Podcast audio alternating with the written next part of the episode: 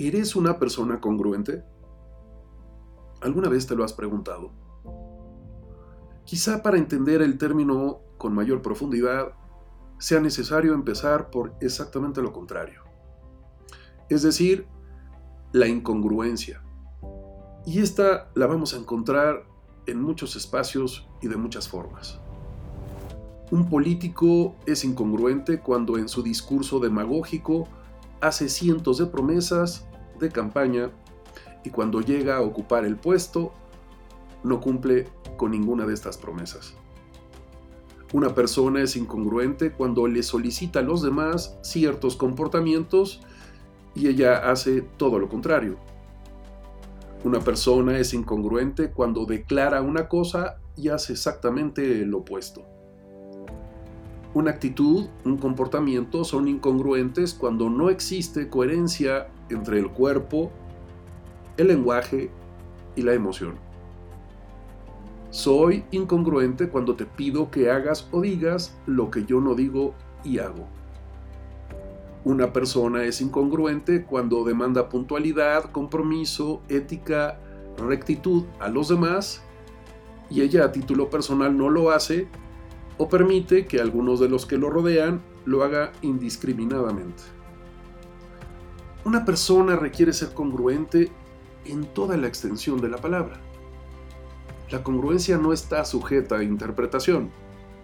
Se es o no congruente. En diversos foros lo hemos escuchado. No es posible ser más o menos responsable. Se es responsable o irresponsable. Pues lo mismo ocurre en la congruencia. Se es congruente o incongruente. No existen términos medios. Se asume el compromiso y la responsabilidad de ser congruente. Para algunos llegan a definirlo como un estilo de vida.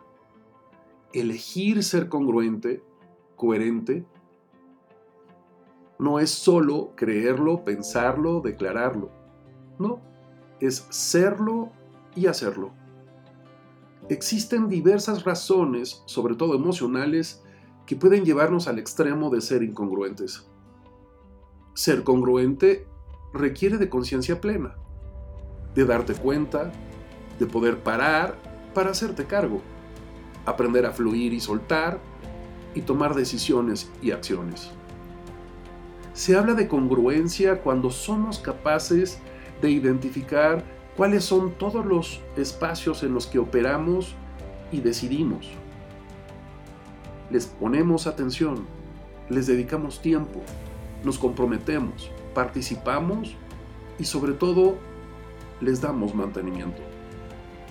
Actuamos durante tanto tiempo de forma incongruente, invertimos toda nuestra vida para lograr el éxito, pagando con salud, con juventud, y desatendiendo a nuestros seres amados. Y llegamos a una edad en donde nos descubrimos que estamos dispuestos a pagar lo que sea para recuperar juventud, salud y a estos seres que hemos perdido en el camino.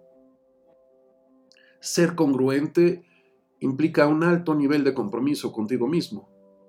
No es un rol, un papel o una pose.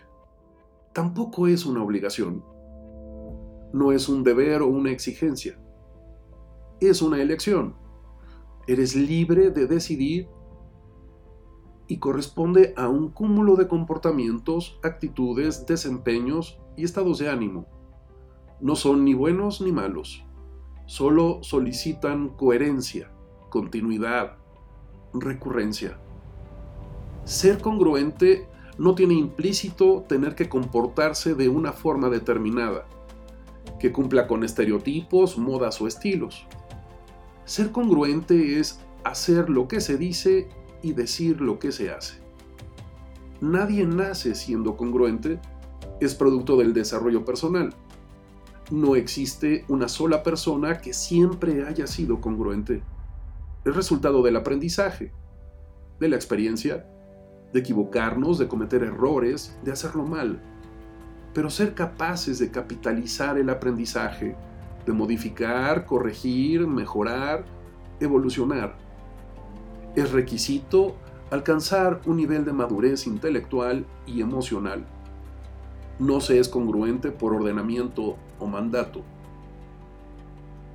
Sin juicios de por medio, corresponde a una serie de comportamientos, actitudes, desempeños, declaraciones, acciones que son recurrentes en la persona no importando el momento, la situación o el contexto. Ojalá y esto te lleve a la reflexión. Ya sabes que me puedes localizar en www.santiagobeorlegui.com o en institutovitral.com. Hasta la próxima.